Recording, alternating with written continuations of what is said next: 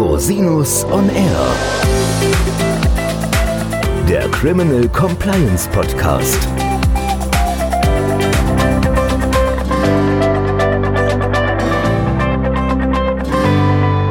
Herzlich willkommen zum Criminal Compliance Podcast. Schön, dass Sie wieder eingeschaltet haben. Mein Name ist Christian Rosinus und unser heutiges Thema ist richtig gefragt, rechtlich korrekt. Gute Interviewtechnik bei internen Untersuchungen. Und das mache ich nicht alleine. Ich habe eine ganz tolle Interviewpartnerin eingeladen, Frau Birgit Galley. Birgit, herzlich willkommen. Ja, danke, Christian. Magst du dich vielleicht kurz vorstellen, liebe Birgit? Total gerne, vielen Dank. Ja, warum befasse ich mich mit Befragungen? Ich mache seit über 25 Jahren Betrugsermittlungen, Sonderprüfungen, wenn es um Wirtschaftskriminalitätsverdachtsmomente bei Unternehmen geht. Das hört sich ganz trocken an, dass man ganz viele Akten wälzt, aber das ist eben nicht so. Man muss eben auch ganz viele Menschen befragen. Das ist die eine Berührung dazu.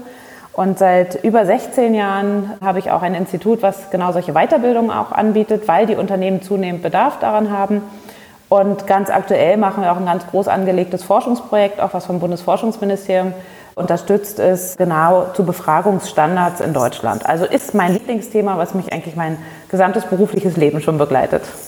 Ja, das weiß ich. Wir haben ja auch schon einige Projekte gemeinsam begleitet und ich kann sagen, Du hast eine ganz spezielle Art und Weise, diese Interviews zu führen und es kommt auch immer was Spannendes dabei raus. Also, äh, liebe Zuhörerinnen und Zuhörer, wir haben heute eine wirkliche Expertin auf diesem Gebiet hier sitzen. Vielleicht magst du mal ganz kurz erklären, was macht ein gutes Interview aus? Ja, das ist tatsächlich eine Frage, die wir uns auch im Forschungsprojekt immer stellen. Wann ist ein Gespräch eigentlich gut? Also das kann schon jeder für sich selbst entscheiden. Also entweder ich habe keine verbrannte Erde hinterlassen im Unternehmen oder ich habe eine Chance auf ein Folgegespräch oder ich habe die Wahrheit rausgefunden oder ich habe ein Geständnis bekommen. Letzteres ist ein bisschen schwierig. Aber was wir ja eigentlich wollen, wenn wir Informationen sammeln, wir wollen so dicht wie möglich an die objektive Wahrheit ran. Das heißt, wenn wir im Unternehmen Ermittlungen machen, dann brauchen wir Fakten, Fakten, Fakten, also nachprüfbare Details, die wir sammeln können aus einem Gespräch. Und wenn das in einem Rahmen abläuft, dass alle hinterher rausgehen und sagen, ich habe mich da nicht unfair behandelt gefühlt oder ich habe auch Dinge gesagt, die alle weitergebracht haben, dann glaube ich, kann man sagen, ist es auch ein gutes Gespräch gewesen. Wann braucht man denn eigentlich solche Interviews? Also es gibt ja die berühmten internen Untersuchungen, gibt vielleicht auch noch ein paar andere Anlässe. Also wann kann man diese Interviewtechnik überhaupt einsetzen? Ach, das würde ich mal sagen, fängt schon im Privatleben an. Also wenn man abends zu spät nach Hause kommt und Partner, Partnerin sagt, hey Schatz, warum kommst du heute so spät? Dann kann das durchaus dazu führen, dass der Abend nicht mehr so super optimal läuft. Weil schon die Frage, warum kommst du heute so spät, ja schon eine ganze Menge Nebenbotschaft mit sich bringt. Und das ähm, wundert man sich manchmal, warum man den Partner, Partnerin auf die Palme bringt, kann schon an der eigenen Fragetechnik liegen. Hat aber auch was damit zu tun, das weiß, glaube ich, auch jeder, wenn man sich WhatsApps hin und her schreibt und darüber Meinungsverschiedenheiten klären will, dass das in der Regel überhaupt nicht gut geht, weil man liest, was man lesen will, man hört, was man hören will. Missverständnisse sind vorprogrammiert, also auf dem schriftlichen Wege auch ganz schwierig, aber auch dafür braucht man Interviewtechniken. Und dann nachher im Unternehmen zum Beispiel bei Investigations, also wenn wir wirklich unternehmenseigene Ermittlungen machen, dann geht das los, dass wir Hinweisgeber haben, die Informationen geben. Da muss ich vernünftige Fragen stellen und denen auch nicht die falschen Worte in den Mund legen und muss eben rausfinden, was will derjenige mir sagen. Wir haben aber auch Zeugen, die wir befragen müssen, wenn wir Sachverhalten auf den Grund gehen wollen. Und wir haben, und das nenne ich immer so ein bisschen die höhere Schule, durchaus auch mal mit Tatverdächtigen oder Tätern zu tun, die wir befragen. Und da sollte man zumindest die Techniken gut beherrschen, dass man da keine Fehler macht, die nachher vielleicht zu einer Strafverfolgung führen, die ungerechtfertigt ist. Ja gut, das ist natürlich eine ganz große Verantwortung, die man auch in so einem Kontext hat. Wir machen ja beide interne Untersuchungen und das ist natürlich eine Sache, die man mit großer Sorgfalt und auch Präzision betreiben sollte. Ja, also du hast schon gesagt, es gibt viele Anlässe für solche Befragungstechniken. Klar ist, jede, jeder betrachtet die Welt durch seinen Filter. Wir sagen ja im Strafrecht auch immer, der Zeuge oder die Zeugin ist eigentlich das schlechteste Beweismittel. Wir kennen alle den berühmten Knalleffekt. Wenn jemand einen Unfall beobachtet oder hört, dann sagen fünf Zeugen was komplett anderes über diesen, das Unfallgeschehen. Das heißt, das eine ist die objektive Wahrheit, das andere ist die subjektive Wahrnehmung und das dritte ist, was gibt man wieder auf Grundlage von so einem Interview. Vielleicht gehen wir mal der Frage nach, was sind denn jetzt die Regeln für so ein gutes Interview? Also gibt es vielleicht so ein paar Punkte, wo du sagst, das sollte man auf jeden Fall beachten, unabhängig von der konkreten Situation oder der konkreten Interviewsituation? Ja, ich glaube, das kann man sagen. Ich würde vielleicht nochmal den einen Punkt, wo du sagst, der Zeuge ist vielleicht die schlechteste Aussageperson oder das, das schwierigste Medium. Ich würde sogar noch eins weitergehen und sagen, auch manchmal sind es die Befrager, die einfach ganz viele Fehler machen. Und wir bilden zum Beispiel nicht die Zeugen aus für die Aussage oder die Hinweisgeber für den Hinweis, sondern wir versuchen die Leute zu trainieren, die eben gerade die Fragen stellen, dass auf der Seite eben so wenig wie möglich Fehler passieren. Und das, glaube ich, da den Fokus auf sich selbst mal zu legen, wann mache ich das eigentlich gut oder was habe ich, kann ich noch verbessern, wo habe ich Stärken, wo habe ich Schwächen, darauf zu gucken, ist, glaube ich, auch ganz spannend. Ich gebe eigentlich unseren Interessenten immer so ein paar, nennen wir es mal, Grundsätze an die Hand. Also ich sage mal, bleiben Sie, wie Sie sind. Also dass keiner ein Schauspiel spielt, dass keiner dieses guter Kopf, böser Kopf spielt oder irgendein, irgendeine Person mimt oder so. Das ist meistens überhaupt nicht zielführend. Das wirkt auch unecht. Ich finde auch einen ganz wichtigen Grundsatz ist zum Beispiel fair geht vor. Also, dass wir uns fair verhalten im Interview, dass wir nicht linken, nicht, nicht lügen, nicht blöffen, nicht tricksen. Also es gibt natürlich trotzdem die kriminalistische List, das ist auch absolut korrekt. Aber dass wir nicht versuchen, Leute auszutricksen, damit sie uns irgendwas sagen, was sie hinterher bereuen. Dann gibt es auch solche Grundsätze wie nichts versprechen, was man nicht halten kann. Das ist zum Beispiel auch auf Befragerseite total wichtig, gerade bei Unternehmen, dass man sagt, was passiert mit mir, wenn ich Ihnen das sage, was passiert mit mir? Ihnen wird gar nichts passieren. Ja, und hinterher laufen die Spießruten oder die werden gekündigt oder die Kollegen rächen sich. Das gibt ja ganz fürchterliche Sachen. Und da, glaube ich, ist es dann auch ein Fairnessgrundsatz, aber auch, dass man den Weitblick auch hat, was da rechtlich passieren kann. Ja, es gibt ja auch Situationen, in denen Informationen dann an die Behörden weitergegeben werden, Staatsanwaltschaften, Absolut. Gerichte. Ich denke, das ist auch ein Gebot der Fairness, das dann vorher zu sagen, auch gerade vor dem Hintergrund der Selbstbelastung. Total. Das setzt aber voraus, dass der Befrager sich damit auch ein bisschen auskennt. Ne? Also du bist jetzt Rechtsanwalt und bist eigentlich darin geschult, aber jetzt nehmen wir auch mal viele, die einfach im Unternehmen in die Compliance-Rolle kommen, geraten, sich dahin bewerben, das auch spannend finden, total.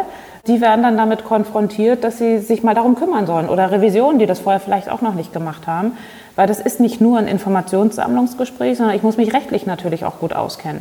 Und wenn ich da jetzt jemanden gegenüber habe, der einfach Ängste hat und sagt, Mensch, was passiert mit mir? Also ich möchte auch Kollegen nicht belasten und ich, also auf gar keinen Fall und ich möchte auch nicht selber hinterher Schwierigkeiten, aber ich würde Ihnen das sagen, aber ich möchte, dass es weg von mir ist. Und ich sage dann ganz ja, Sie können hier auch ganz anonym was sagen, das bleibt hier absolut unter uns und ich schreibe das auch nicht auf, mache mir hinterher aber nachher meine Protokolle und aus dem Hinweis, aus der Information heraus ist nachvollziehbar, von wem das ist. Und dann denkt er, genau das mache ich nie wieder. Und genau. das ist natürlich für eine Unternehmens- und Befragungskultur im Haus eine totale Katastrophe. Und das sollte man schon vermeiden. Also diese, die Tragweite, die wir mit, mit Interviews haben, dessen muss sich auch der Befrager eben bewusst sein und muss sich eben auch rechtlich so weit auskennen.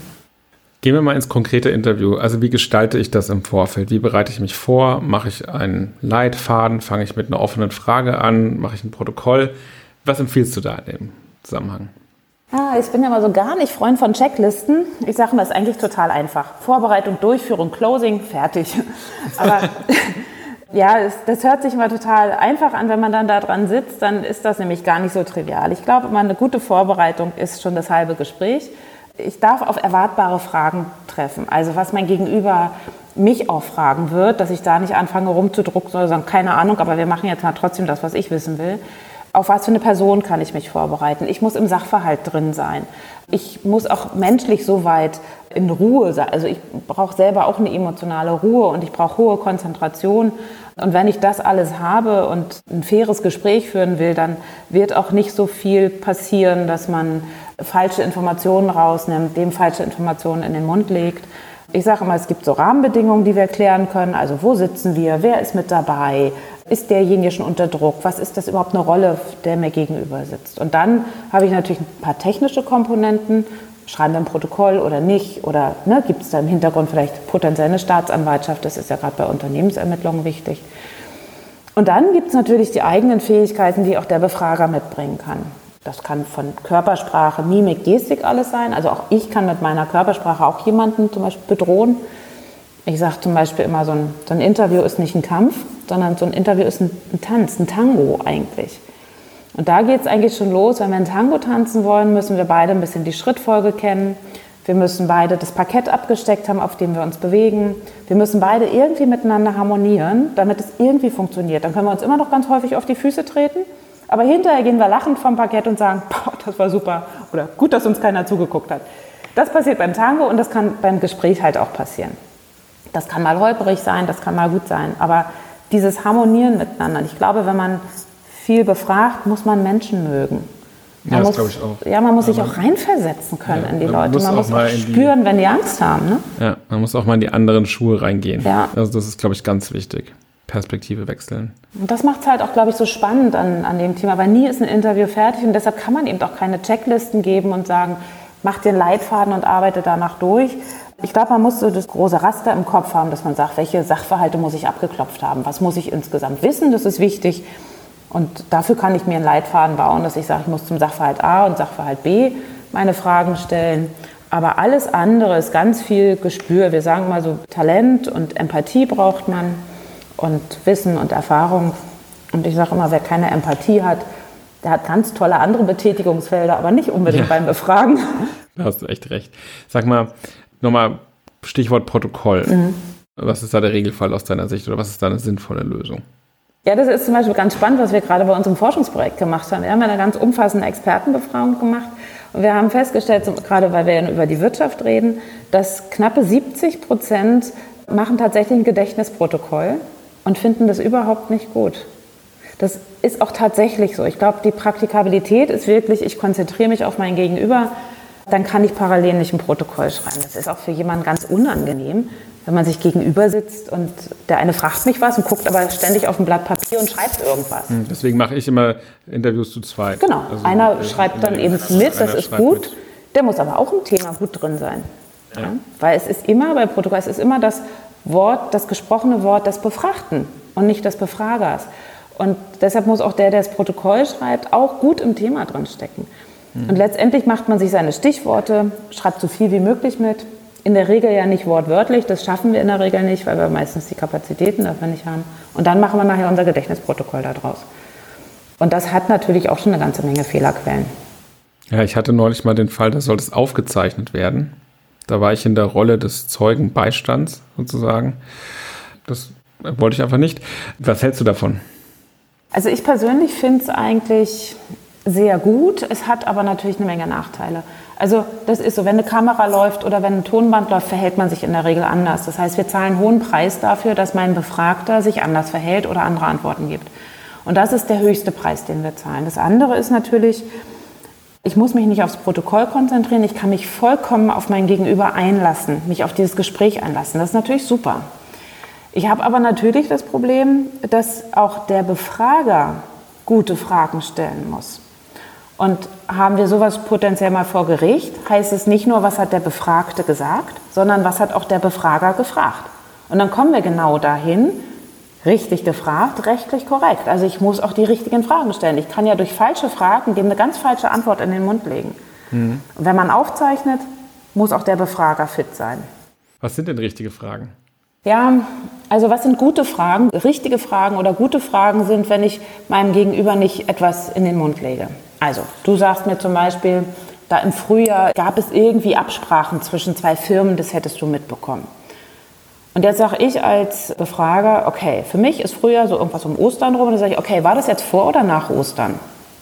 Dann würdest du sagen, hm, jetzt wo Sie mich da so genau fragen, ich hätte gesagt, es war jetzt nach Ostern. Und schon ist eigentlich der Gesprächsinhalt falsch. Weil du hast gesagt, es war im Frühjahr. Für dich ist Frühjahr vielleicht gerade, wenn die ersten Schneeglöckchen da kommen. Wer weiß. Ja, aber ich habe durch meine Frage, weil ich einfach den Marker gesetzt habe bei Ostern, habe ich einfach schon einen falschen Zeitpunkt hier reingebracht. Und dir als Antwortgeber ist es dann nachher egal, ob du sagst, wenn, die, wenn mir Ostern so wichtig ist, dann sage ich dir, dass es nach Ostern war. Und das ist zum Beispiel keine gute Frage. Es ist nicht eine falsche, aber es ist keine gute Frage. Aber wenn ich dann sage, beschreib mir doch mal bitte, du hast vorhin das Beispiel genannt mit den Knallzeugen, hast du die Scherben gesehen, als die beiden da, die Autos ineinander gerasselt waren? Ist schon falsch. Das Gegenüber möchte eigentlich immer helfen. Menschen wollen helfen, so sind sie naturell aufgestellt. Und wenn ich dich frage, hast du die Scherben gesehen? Dann ist das total suggestiv. Die korrekte oder die gute Frage wäre, haben Sie etwas gesehen? Das Erste. War etwas zu sehen? Haben Sie etwas gesehen? Im Zweifel haben Sie Scherben gesehen. Aber haben Sie die Scherben gesehen? Ist so suggestiv, weil dann wirst du immer antworten, ja, ich glaube, da waren welche. Auch wenn du gar keine gesehen hast, weil du dann denkst, ich glaube, ich wäre ein schlechter Zeuge, weil mhm. natürlich müssen da Scherben sein, wenn Auto ineinander gekracht sind. Die haben doch irgendwie da vorne immer Glas und irgendwas muss ja kaputt gegangen sein. Und schon genau. gibst du mir eine Antwort, die nachher gar nicht stimmt. Ja, diese Suggestivfragen, da wehren wir uns ja als Anwälte auch immer dagegen. Wenn das kommt, wird aber ganz häufig genutzt, auch von sagen wir, professionellen Befragerinnen und Befragern, zum Beispiel von der Polizei. Ja, da würde ich noch nicht mal sagen professionelle Befrager, weil die haben auch keine Ausbildung in Befragung. Das ist leider das Problem, weil jeder macht es erstmal so, wie er denkt. Das ist grundsätzlich ja nicht verkehrt. Bloß man muss jetzt immer sehen, dass gerade bei polizeilichen Befragungen natürlich ein Zeuge ein bisschen oder jemand, der da sitzt, ein bisschen auch eingeschüchtert ist vor der Staatsmacht, ja. die da sitzt. Das ist schon unangenehm. Ne? Und dann konzentriert man sich nicht darauf, ob die Frage richtig war. Es gibt ja auch solche falschen Fragen mit, dass ich einfach drei, vier Fragen auf einmal stelle. Das ist auch nicht gut, weil dann sucht mhm. sich derjenige, der antworten muss, die aus, die für ihn am angenehmsten ist. Oder ich nenne es immer Ankreuzfragen. Ich gebe die Antworten schon vor. Ja? Was für ein Pullover hattest du eigentlich an? War das so einer mit so einem äh, Hoodie hinten dran oder war der langärmlich oder kurzärmlich? War der dick, war der dünn, war der blau, war der grün? Und schon suchst du dir dann aus, wie er war. Ja? Und strengst dich gar nicht mal an zu überlegen, hm, vielleicht war das gar kein Pullover, vielleicht war es ein Kleid. Und das sind so Überlegungen, das finde ich, muss man trainieren, da muss man sich mal bewusst sein. Und das ist eben auch eine Voraussetzung, auch, ich sage immer, das Recht zu fragen ist nicht mit Macht zu verwechseln, und da, glaube ich, haben wir alle noch ein ganz schönes Stückchen Weg zu gehen. Mm, ja, das ist ein, wirklich ein spannendes Thema. Sag mal, jetzt steht ja auch bald das Verbandssanktionengesetz an. Gehen wir mal davon auf, dass dieser Entwurf in Kraft tritt irgendwann. Da ist ja auch das Thema verbandsinterne Untersuchung geregelt, wo es auch darum geht, möglicherweise Sanktionsmilderungen zu erreichen durch Befragung von Mitarbeiterinnen und Mitarbeitern unter anderem. Und es gibt auch Schutzmechanismen, die da eingebaut sind. Wie siehst du denn jetzt die Entwicklung im Hinblick auf die interne Untersuchung, insbesondere auch auf gute Interviewtechnik im Zusammenhang mit dem Verbandssanktionengesetz? Ja, da kommt ein bisschen was auf uns zu. Also ich glaube, das wird dazu führen, dass die Leute, die fragen, das können müssen oder zumindest sensibilisiert sein müssen, trainiert sein müssen. Die Gefahr ist nämlich, wenn die Unternehmen, und die Erwartung ist eigentlich da, Sanktionsmilderung haben wollen, dann werden sie kooperieren mit den Ermittlungsbehörden und dann werden sie auch alles, was sie an zum Beispiel eigenen Befragungen machen, den Ermittlungsbehörden zur Verfügung stellen. Auch da wieder falsche Fragen ergeben falsche Antworten. Das wird protokolliert, kommt in die Strafakte. Was daraus wird, das haben wir alle mal eine Vorstellung. Also das wäre natürlich suboptimal. Das heißt, die Leute, die befragen, müssen trainiert sein, dass wir wissen, da ist es korrekt. Aber wenn wir jetzt zum Beispiel jetzt die Belehrung vorschalten müssen, manche Unternehmen machen das ja schon ohnehin schon und sind darin schon geübt, aber viele halt noch nicht. Und wir müssen jetzt jemanden belehren, dass er eben dann zum Beispiel sich nicht mehr selbst belasten muss.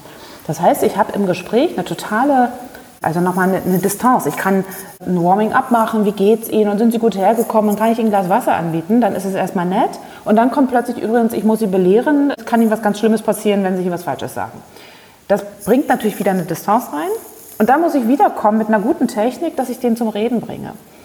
Und daher ist es dann wirklich qualifiziert zu sein in guten Befragungstechniken, dass die Leute wirklich trotzdem noch mit einem fairen Gespräch mit mir reden und sich nicht verschanzen hinter dieser vermeintlichen Mauer, ich muss ja nichts sagen.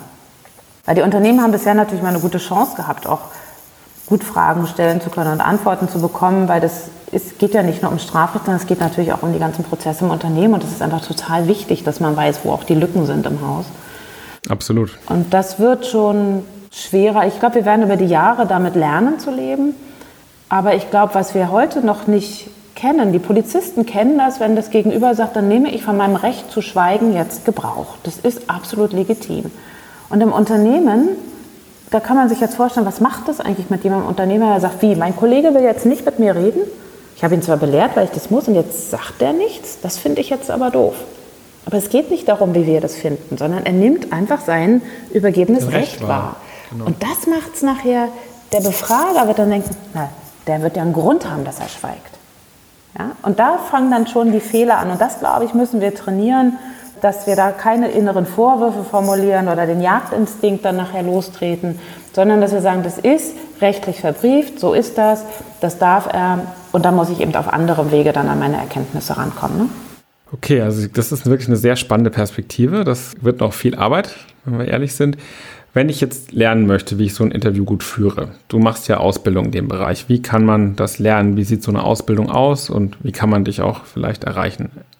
Ja, also wir haben sozusagen ein Diplom of Advanced Studies, das ist so ein DAS heißt das, das sind eins mit der höchsten, die höchsten Zertifikate, die es nach Bologna gibt, direkt zu Interviews und Befragungen. Das heißt, es sind acht Tage, die man nicht am Block, aber mit einem gewissen Zeitverlauf, der Zeitversatz dazwischen machen kann dass man eben zu Hinweisgebern und Zeugenbefragungen und die rechtlichen Sachen, die man dazu braucht, auch gerade die unternehmensrechtlichen Sachen, Arbeitsrecht, Zivilrecht, Strafrecht, Verbandssanktionengesetz, alles was da kommt, Hinweisgeber, Richtlinie, alles was uns da berührt, Geschäftsgeheimnisgesetz, eingebettet in Investigations, dass man sich damit auskennt, dann auch äh, tatverdächtige Täterbefragung, Dokumentation, Protokollierung, ja ganz wichtiges Thema gerade für künftig Verbandssanktionengesetz und dann aber auch noch so forensische Psychologie, also was macht es eigentlich, Glaubhaftigkeitsanalysen von Aussagen und auch forensische Linguistik, also Autorenschafterkennung aus dem geschriebenen Wort ist zum Beispiel auch wichtig oder dass man eben identifizieren das kann. Cool, ja. Das ist ja. total spannend das ist auch. Total spannend.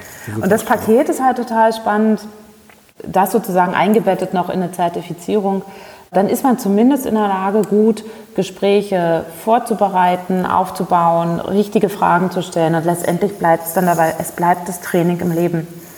Wir haben einen Teilnehmer gehabt, der ist zu Interview 2 sozusagen gekommen zum Folgeseminar und hat gesagt, eigentlich wollte meine Frau gar nicht mehr, dass ich hierher komme. Weil seit ich das erste Mal das Interview gemacht habe, stelle ich nämlich zu Hause so komische Fragen. Das fand ich auch niedlich. Das ist halt auch manchmal so. Also wenn man das erreicht hat, dass man ein bisschen darauf achtet, wie man seine Fragen stellt, dann hilft einem das nicht nur bei Investigation im Unternehmen, sondern einfach auch im, im privaten Leben. Das macht das Leben einfacher. Ja, ja, die Qualität des Lebens steigert sich mit der Qualität der Fragen, die man stellt. Das ja, ist definitiv so, sowohl im privaten als auch im beruflichen Bereich. Ja, vielen Dank, liebe Birgit. Ich glaube, wir haben ein sehr umfassendes Bild gezeichnet zum Thema Interviewtechniken. Es war wirklich toll und spannend. Schön, dass du da warst. Sehr gerne. Wenn Sie noch Fragen haben, liebe Zuhörerinnen und Zuhörer, Sie erreichen Frau Galler unter den Kontaktdetails, die ich in die Shownotes packen werde. Oder wenn Sie Fragen an mich haben, auch jederzeit gerne unter info at rosinus-on-r.com. Bis zum nächsten Mal. Ich freue mich auf Sie.